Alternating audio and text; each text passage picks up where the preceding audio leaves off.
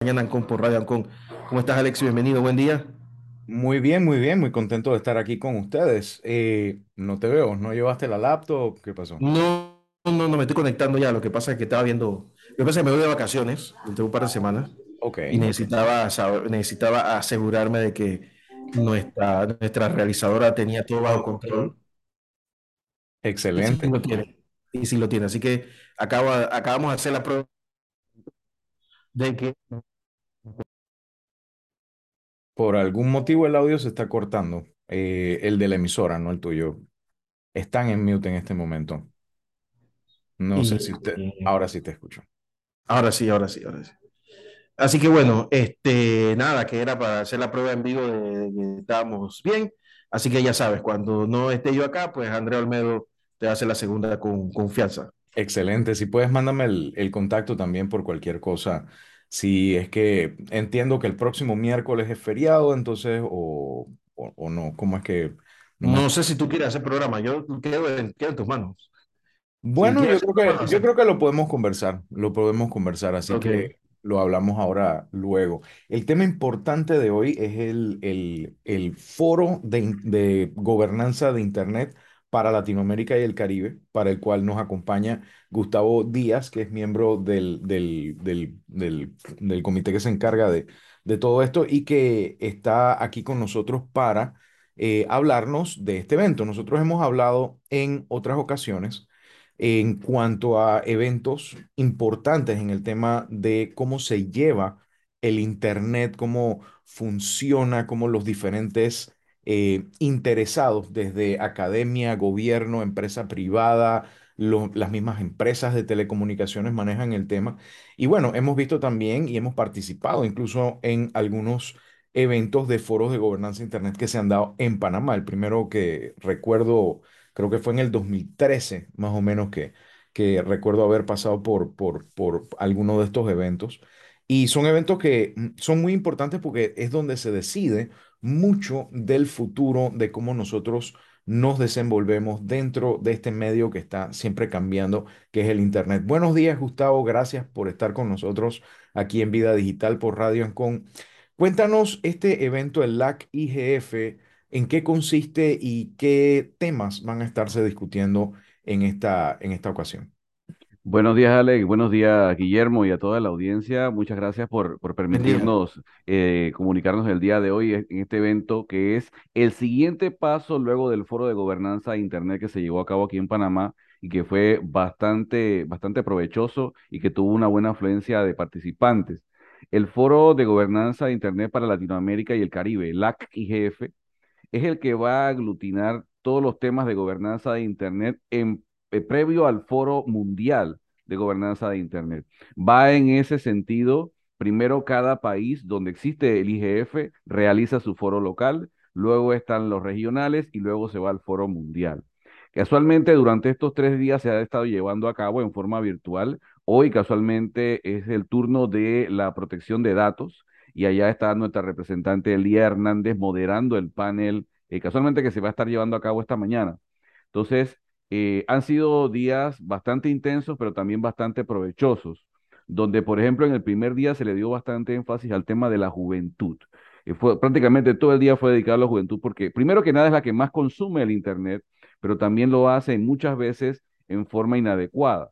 No porque no existan libertades, sino porque a veces el tema de la protección de datos y el tema de la exposición de nuestros datos personales en Internet se ve malogrado o se ve malinterpretado. Entonces es importante crear esa conciencia en la juventud acerca de ese tema.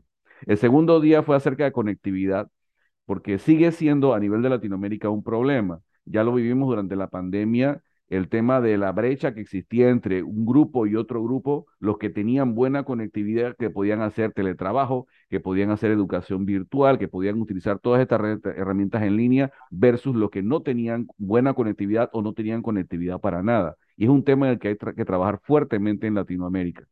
Y hoy está desarrollándose el tema de la protección de datos. Panamá afortunadamente ya cuenta con legislación y con una regulación de esa legislación en materia de protección de datos, pero falta ahora crear conciencia de que la gente sepa que existe una legislación y que tiene derechos en lo que respecta a su información privada. Ahora, en el tema del uso adecuado del Internet, no solamente la juventud, yo creo que. Todos de algún modo u otro tenemos algunas, eh, algunos aspectos que tenemos que mejorar, sobre todo en el tema del manejo de la seguridad y la identidad personal. Y esto lo hemos visto incluso en temas que están muy sonados en este momento, como lo que está sucediendo con el tema de la verificación o prueba de vida de aplicaciones que están diseñadas para eh, trabajar en un ámbito que es muy delicado, que es el tema de eh, el, el ejercer el derecho al voto.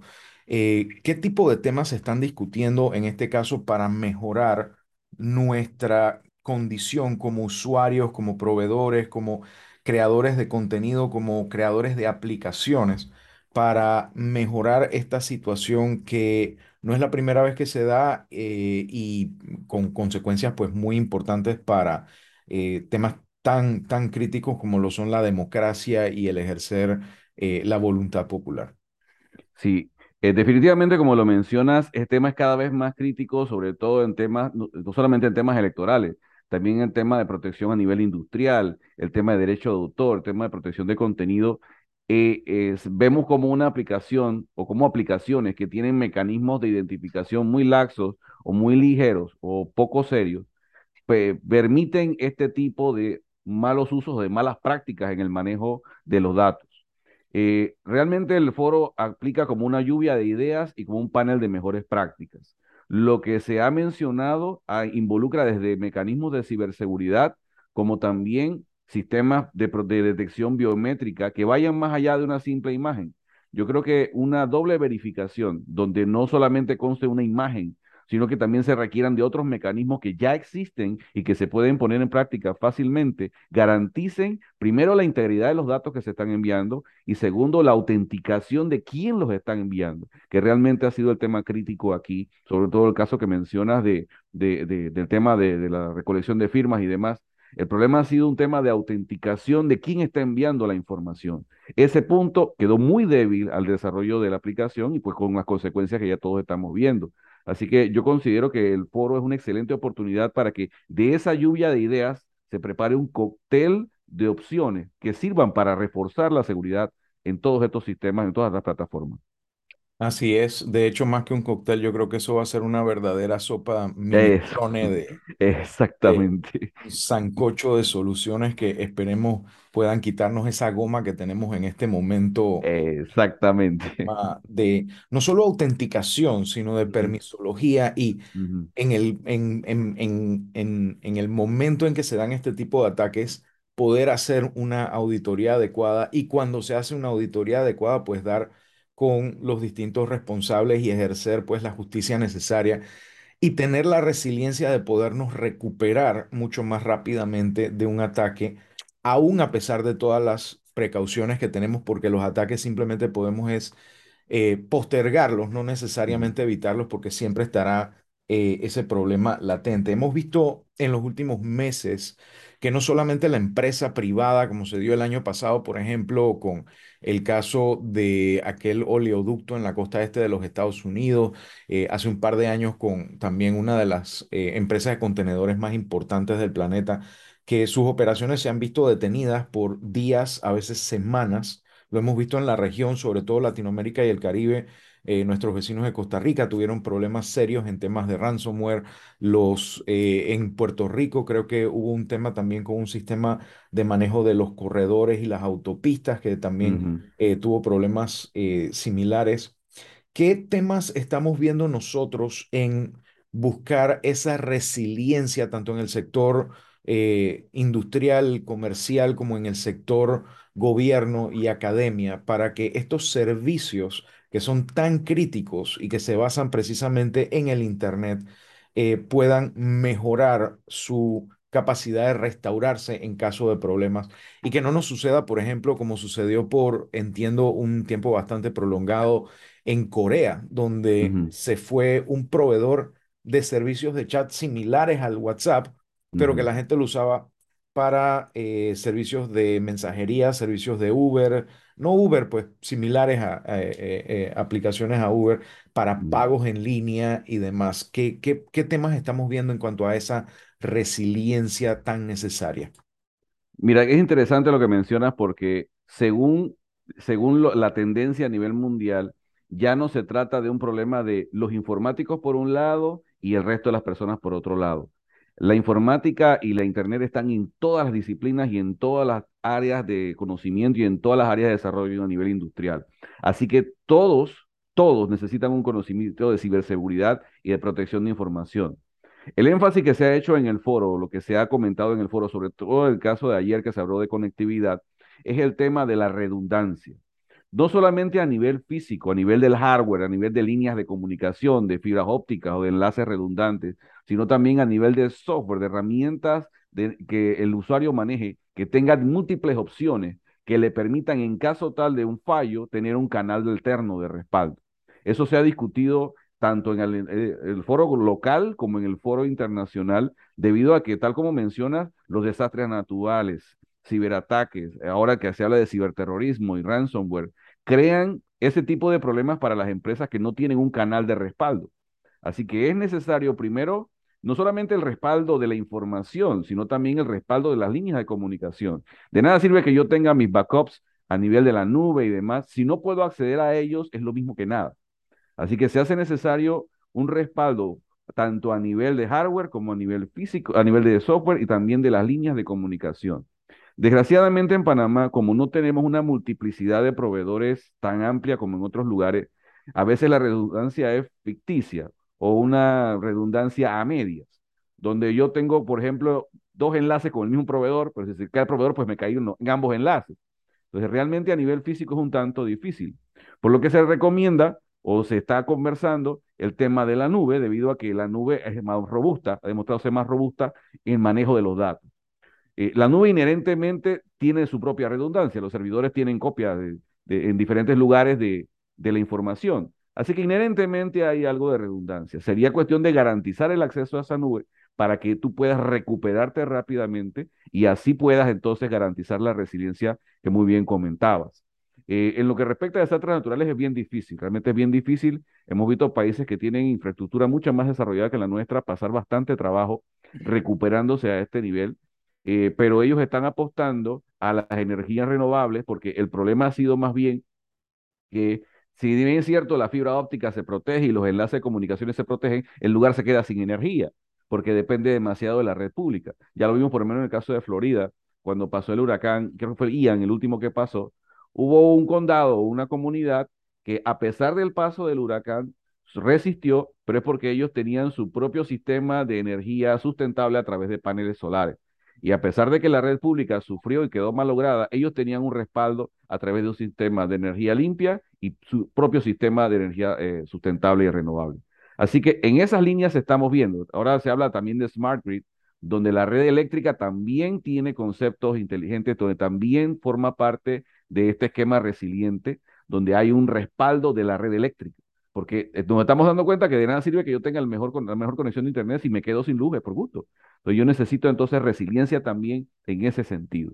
Y se involucra también a los ingenieros y a todo el personal que maneja la red eléctrica a que también participe en esquemas de ciberseguridad, en el tema de protección de datos, en el tema de cifrado y todos estos temas que normalmente maneja un informático, ahora también al que se encarga de proveer los servicios eh, eléctricos básicos también, y, no solamente eléctricos, también servicios de agua y otros demás servicios esenciales que requerimos. Ahora, hemos también hablado, por ejemplo, del tema de la resiliencia y demás en, en, en este sentido, eh, pero la nube, aún siendo inherentemente eh, segura y, preparada para muchos de estos ataques de, negación de servicio y demás, hemos visto dos cosas. La primera, que cuando estamos trabajando, en, digamos, con nube pública, no tenemos la redundancia de, por ejemplo, tener nuestros servicios críticos en más de una región. Hemos visto casos de proveedores de nube pública que se les va una región entera y aunque sea por minutos, o sea, horas y no días, sigue siendo un peligro, sobre todo para infraestructura crítica, llámese de temas de salud, de identidad, de temas así por el estilo, por un lado. Y por el otro, hemos visto que hay mucho desconocimiento del tema de seguridad y muchas de nuestras empresas sobre todo en nuestra área latinoamericana, nuestras empresas más grandes, que generalmente son empresas familiares eh, y que tienen una manera de hacer las cosas cuando migran a la nube, muchos de los vicios de una infraestructura de seguridad diseñada como un bastión, donde yo tengo un castillo que alrededor tiene un eh, foso y que adentro del castillo hay otro castillo. eh, eso, ese, ese modelo ya no tiene la misma potestad de proteger a aquellos que están dentro de esa ciudad porque hay tráfico, hay gente que trabaja desde casa, hay gente que trabaja, digamos, ahora tenemos que interoperar con nuestros proveedores, con el gobierno, con diferentes lugares, y ya el modelo de estos bastiones no tiene ese mismo efecto en un mundo donde cada vez las conexiones son mayores. Y tenemos que pasar a un modelo donde tenemos que tener básicamente cero confianza en cualquier transacción y tenemos que estar no solo auditando, sino verificando la autenticación y los permisos de cada una de las transacciones que nosotros hacemos en línea, desde lo más trivial hasta lo más complejo, sobre todo porque incluso lo más trivial, mal manejado, puede convertirse en un punto de ataque o de movimiento lateral, como le llaman, que es donde yo entro con la llave de una cosa, pero de ahí me paso para otro lado de otra manera subrepticia, eh, tratando de usar algún tipo de analogía, es como que yo consiga eh, la llave de un apartamento y luego de entrar en ese apartamento que de pronto puede estar vacío, no tener nada de valor, pasarme por el balcón al apartamento de al lado y hacer desastres.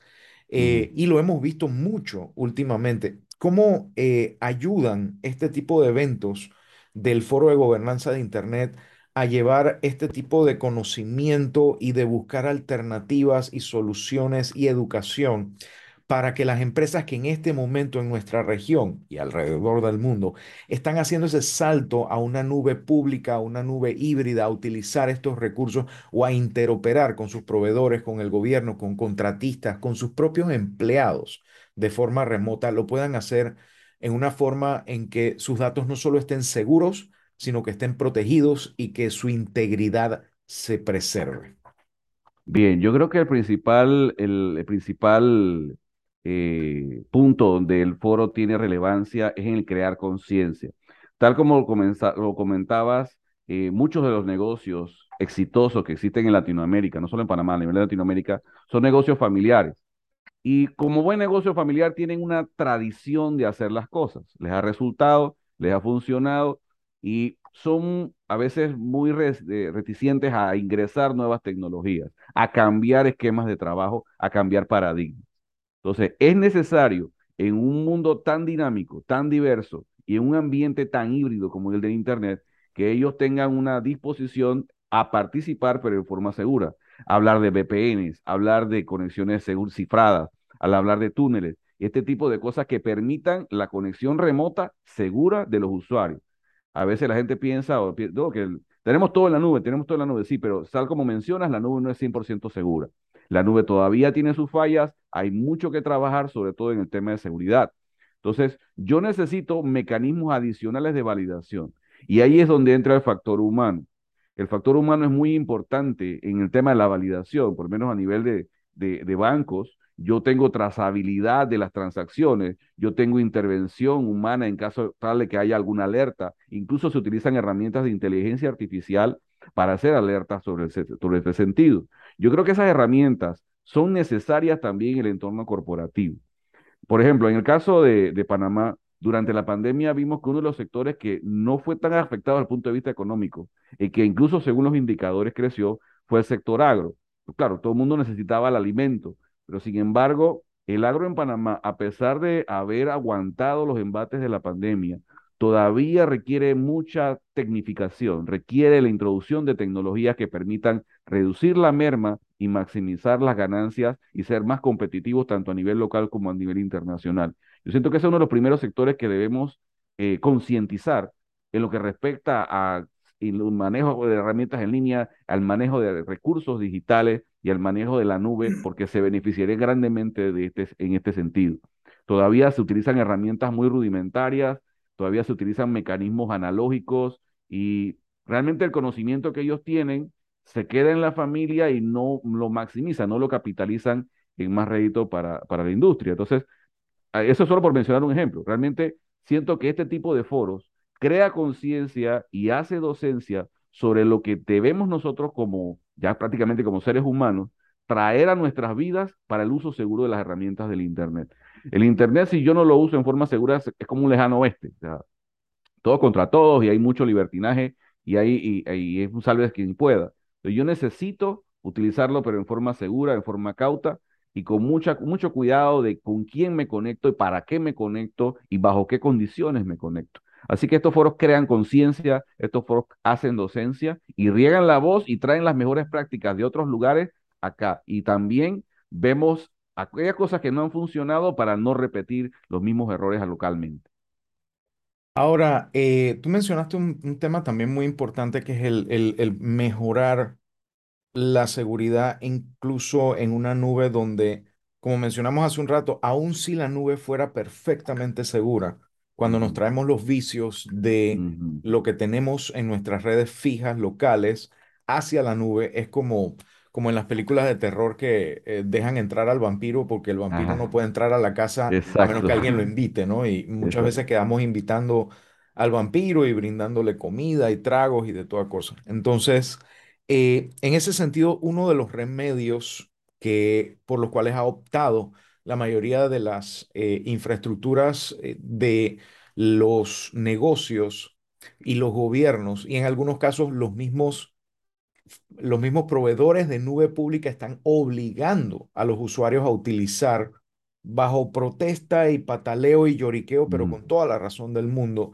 el tema de la autenticación de múltiples factores, llámese biometría, llámese llaves eh, externas USB, eh, llaves en software, en un teléfono celular, llamadas telefónicas, eh, mensajes de texto, los cuales tienen sus fallas por convenientes que sean y demás. Pero todo esto ha traído un para atrás que ha sido lo que le conocen como fatiga de múltiple factor de autenticación, que es que la gente, y lo veo mucho, ay, me salió un mensaje aquí de que me están tratando de acceder mi contraseña en, en Tangamandapio, pero eh, borrar. O le sale cualquier mensaje a la gente y no sé qué es peor, que le dan aceptar sin leerlo o que le dan cancelar sin leerlo. Casi nunca eh, es algo positivo que lo hagan sin leerlo. exacto. ¿Cómo estamos trabajando o, qué, qué, qué, estaremos viendo en eventos como el Foro de Gobernanza de Internet para tratar de mejorar o hacer más accesibles o menos susceptibles a este tipo de situaciones estos métodos de múltiple factor de autenticación que prometen y ojalá puedan eliminar o por lo menos hacer muy muy, mucho menos necesario el uso de la bendita contraseña que ahora parecemos eh, como quien dice, eh, parece llavero de carcelero, lo que tenemos que llevar nosotros una contraseña para cada servicio y un servicio de, de múltiple factor de autenticación cada servicio, sobre todo en un país donde tenemos por ahora cuatro, quizás tres a lo mejor dos, depende de a quién le pregunta, proveedores de celulares y la portabilidad numérica funciona para las llamadas, pero no siempre para los mensajes de texto. Exactamente. ese es un defecto que, que todavía no hemos terminado de corregir en nuestro país, pero bueno, ¿cómo, cómo, qué, qué, cómo estamos tratando ese tema dentro del IGF? Casualmente, eh, ahora que lo mencionas, en el foro local y también en el foro regional, el tema de ciberseguridad fue discutido ampliamente por expertos de, tanto locales como a nivel de, la región. Y la tendencia para evitar esa fatiga es el tema biométrico. y sobre todo por el tema de las plataformas celulares, que es la herramienta de validación que no se está utilizando hoy en día, porque prácticamente todos los servicios los accedemos desde el celular. Aprovechar las herramientas biométricas que tiene el teléfono para poder usar la validación y prescindir del uso de una firma o del uso de una contraseña, porque así es engorroso. Si tienes cinco redes sociales, tienes que tener cinco contraseñas. Si tienes la cuenta de correo, la cuenta del banco, es un montón. En estos días me puse a hacer una revisión así, son más de 45 contraseñas que deben ser actualizadas periódicamente para que sirvan de algo. Porque si usas la misma para todos lados y nunca las cambias, es lo mismo que nada. Así que realmente a lo que se está apostando es a la biometría. Porque primero, si la, validación se hace a través de correo, a través de SMS y te roban el celular, el SMS sigue llegando al teléfono y quien tenga el teléfono es el que va a recibir el SMS o el correo. Pero sin embargo, si la, la autenticación es a través de biometría, ya es más difícil porque la persona físicamente debe estar allí. Hace algunos años se hicieron algunos experimentos que me parece que no prosperaron, pero que eran una buena iniciativa, donde además de la huella digital y además de, la, de la parte de la retina, se estaba trabajando con los nudillos, porque esto es también muy, eh, eh, es, como una firma de cada persona. El tema es que en ese tiempo los sensores no permitían estudiar el relieve del nudillo, no es una superficie plana, y también había otros factores que modificaban eh, la detección en el nudillo, así que la tecnología realmente no prosperó. Pero a lo que se está apostando realmente, según los paneles que hemos visto, es a la biometría, para prescindir del uso de esas, de esas contraseñas recurrentes. Porque de lo contrario, mecanismos así a corto plazo, eh, estaremos volviendo a ir presencialmente al banco o ir presencialmente a la institución a validarnos a través de mecanismos que ya habíamos superado o que ya habíamos minimizado su uso. Sigue siendo muy engorroso tener que trasladarte en un tranque bajo un aguacero para ir al banco. Así que la biometría realmente es lo que se está manejando. También los tokens de un solo uso, que no requieren que yo memorice una contraseña, sino que para la transacción se genera un token que es el que yo utilizo. El tema es que como el celular no tiene una capacidad de computación muy grande y tampoco las aplicaciones o el software lo permiten, la cantidad de dígitos que se generan es finita y por lo tanto, pues es un mecanismo más bien de apoyo, no puede utilizarse como única línea de autenticación. Así que la biometría es realmente hacia lo que se está apostando, mejorar los sensores y hacerlos más ubicuos, o sea, que estén en todos lados, de forma tal de que en un futuro, Dios lo permita, yo pueda ir a un cajero y yo pueda colocar mi huella dactilar o haga un tipo de detección biométrica que me permita hacer retiros en efectivo y yo no necesito estarme aprendiendo el PIN de la tarjeta para poder retirar efectivo. Así que hacia allá es la línea en lo que respecta, pero todavía falta bastante por hacer, porque primero falta la docencia y segundo falta también que la gente se empodere de la tecnología y mejorar también eh, los casos de éxito. Ahora, vamos a hacer una breve pausa en este momento porque tenemos que ir también a nuestros mensajes comerciales, pero cuando regresemos queremos conversar un poquito más sobre cómo la gente puede, o por lo menos los interesados pueden participar de este evento. Guillermo. Gracias, Alex. Vamos a la pausa. Vida Digital con Alex Newman en la mañana en Compo Radio. Son las 9.31 minutos de la mañana. Ya estamos de vuelta con Alex Newman y Vida Digital en la mañana en Compo Radio con don Alex Newman. Pues sí, ahora, habiendo conversado un poco sobre los temas que se van a estar viendo en el foro de gobernanza de Internet de Latinoamérica y el Caribe, quisiéramos saber cómo podemos participar aquellos que estamos interesados en el tema de de la gobernanza del Internet, de cómo se va a manejar el Internet en la región y luego en el mundo eh, a partir de ahora. Y claro, especificando que gobernanza no es gobierno, el gobierno es uno de los factores, al igual que lo es academia, las empresas de comunicaciones, los comercios y los usuarios también. ¿Cómo podemos participar los que estamos eh, interesados en conocer la dirección en la que irá el manejo del Internet, la gestión del Internet en los próximos años? Bien, el foro de gobernanza, tanto a nivel local como a nivel regional, se maneja bastante a través de las redes sociales, precisamente para permitir que todos los interesados tengan acceso a la información. En el caso del foro de gobernanza regional es LAC IGF, asimismo en las redes sociales se busca, y ellos están constantemente colocando los enlaces para la gente que se quiere inscribir y participar. En estos momentos, como te comenté, se está llevando a cabo el panel de la mañana que lo modera eh, la representante de Panamá, Lía Hernández. Así que aún están a tiempo de participar en la jornada de hoy. Esta, esta jornada de, de Latinoamérica y del Caribe ha sido un tanto corta, pero bastante provechosa. Así que al registrarse a través de los enlaces en las redes sociales, se puede dar seguimiento a todo lo que se está conversando. También en cada evento se hacen unas relatorías a las cuales se pueden acceder a través de los miembros del foro de gobernanza. Nosotros acá tenemos acceso a las relatorías y las hacemos disponibles para aquellos que estén interesados, porque la idea es eso, hacer, eh, por lo menos como en tu caso, que tú creas docencia y haces docencia sobre temas digitales, eh, hacer también lo mismo en el tema de gobernanza. Y es cierto, como, como lo mencionas, gobernanza no es gobierno, gobernanza no es imposición, no es restricción, sino todo lo contrario. Eh, libertad con orden, porque nuestros derechos terminan donde comienzan los del otro. Y se trata de que eso que aplicamos en el entorno personal diario también se aplique en la red que una persona por ejercer su libertad de uso del Internet no vaya a afectar a un tercero que también tiene derecho de utilizar los recursos en línea. Esto no solamente es para el tema de los derechos, sino también para el tema de mejores prácticas y de hacer un uso provechoso del Internet, que es una herramienta sumamente poderosa, pero hay en, en muchos casos subutilizada. Así que la mejor forma y la forma más rápida de acceder a la información es a través de las redes sociales, tanto del IGF Panamá como del LAC IGF para Latinoamérica y el Caribe. Así que en el caso nuestro, los, los, los paneles que se discutieron aquí en Panamá están disponibles en los canales de YouTube, están abiertos para que de paso se suscriban al canal de YouTube del IGF Panamá, donde podrán acceder tanto a los paneles de este año como los paneles de años anteriores, ya que como la, pandemia fueron virtuales y ellos ya están disponibles en, línea para acceder a esa información. Lo que se discutió el año pasado y el año antepasado son políticas que se están reforzando este año más otros temas, porque el tema de la conectividad, el tema de la ciberseguridad es un tema de día a día.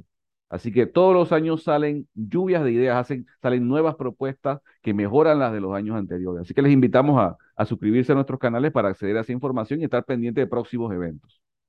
Muchísimas gracias. Sí, yo creo que es importante entender que el tema de gobernanza no es crear una lista de reproducción, sino más bien como organizar una coreografía y, que el Internet realmente no es, eh, o sea, el, el, objeto de los foros de gobernanza de Internet no es invitar a todo el mundo a la fiesta, sino sacar a todo el mundo a bailar. Exactamente. Entonces, este, yo creo que es importantísima la labor que están haciendo, no solamente a través de eh, Lía Hernández, que es amiga de la casa y, realmente un, privilegio poder contar con ella cada vez que se puede, sino también el, poder hacer llegar toda esta información a los usuarios, a los interesados, que hoy en día somos todos en el futuro del Internet. No sé si Guillermo tenga alguna consulta adicional porque yo lamentablemente voy a tener que terminar esto un poco más temprano de lo que esperaba porque acaban de salir un par de mensajes en el chat eh, aquí con unas emergencias tecnológicas que me va a tocar. No te preocupes, Alex. No, no, los fuegos que apagar.